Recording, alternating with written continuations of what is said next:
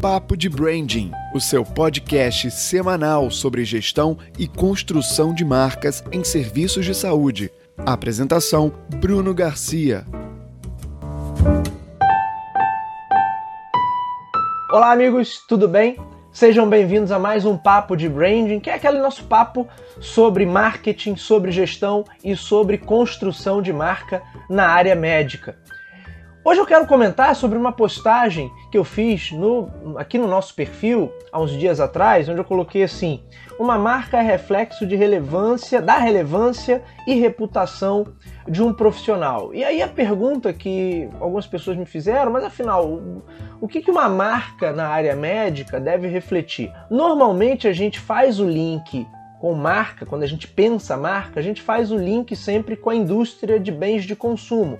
Então a gente pensa em carros, aparelhos telefônicos, a gente pensa em roupas, a gente pensa em, em bebidas, a gente pensa em cosméticos, a gente tende a associar muito toda coisa sobre marca e toda a teoria e referencial teórico sobre marca à indústria de bens de consumo. E ali, normalmente, o que se traz a respeito de uma marca está muito ligado ao que, ela o que ela é capaz de entregar do ponto de vista qualitativo, tem a ver também com o que ela entrega em termos de status, tem a ver com o que ela entrega em termos de narrativas, de histórico, então, uma marca pode representar ou ser representativa de um determinado estilo de vida, ou pode ser representativa de uma determinada personalidade, ou pode trazer um determinado histórico ali, um DNA mais para inovação, ou mais para o tradicional, ou para ser mais rebelde. São pontos até que a gente vai discutir depois em, outros, em outras oportunidades aqui no Medical Branding. Mas, no geral, todo o nosso referencial a respeito de marcas vem da indústria de bens de consumo.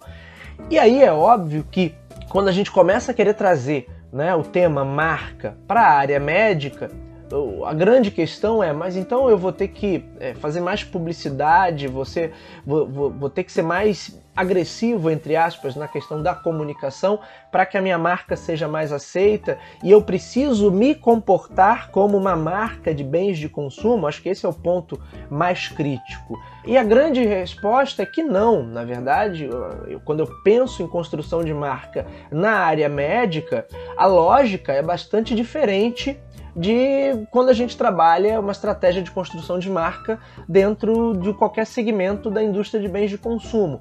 Justamente entender essa diferença, entender essa particularidade é o que gera os resultados positivos quando você vai trabalhar no campo de serviços de saúde, porque é claro que você não vai ter que se comportar como uma marca de bens de consumo. Na verdade, quando eu falo em desenvolver qualquer trabalho de marketing na área médica, eu devo estar muito mais focado na, na construção de valor e entregar maior valor para o meu público, para o meu paciente, em ganhar mais credibilidade, maior reputação e com isso eu vou consolidando um nome ou consolidando a minha marca como especialista, como expert em determinados tratamentos, em determinadas rotinas, em determinados tipos de atendimento e por aí vai. Assim você vai se tornando referência em determinadas áreas de atuação.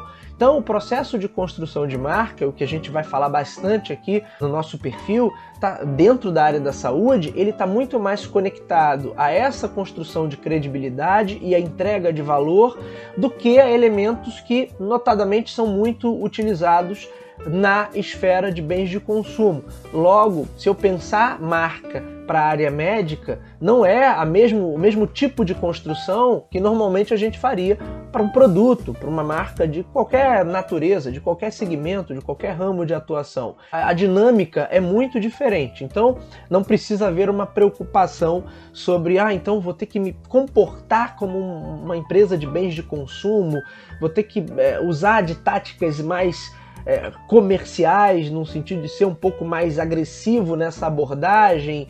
Não, não é isso. A construção de marca na área médica ela vai obedecer a outros princípios. É isso. Eu espero vocês no próximo Papo de Branding. Até lá!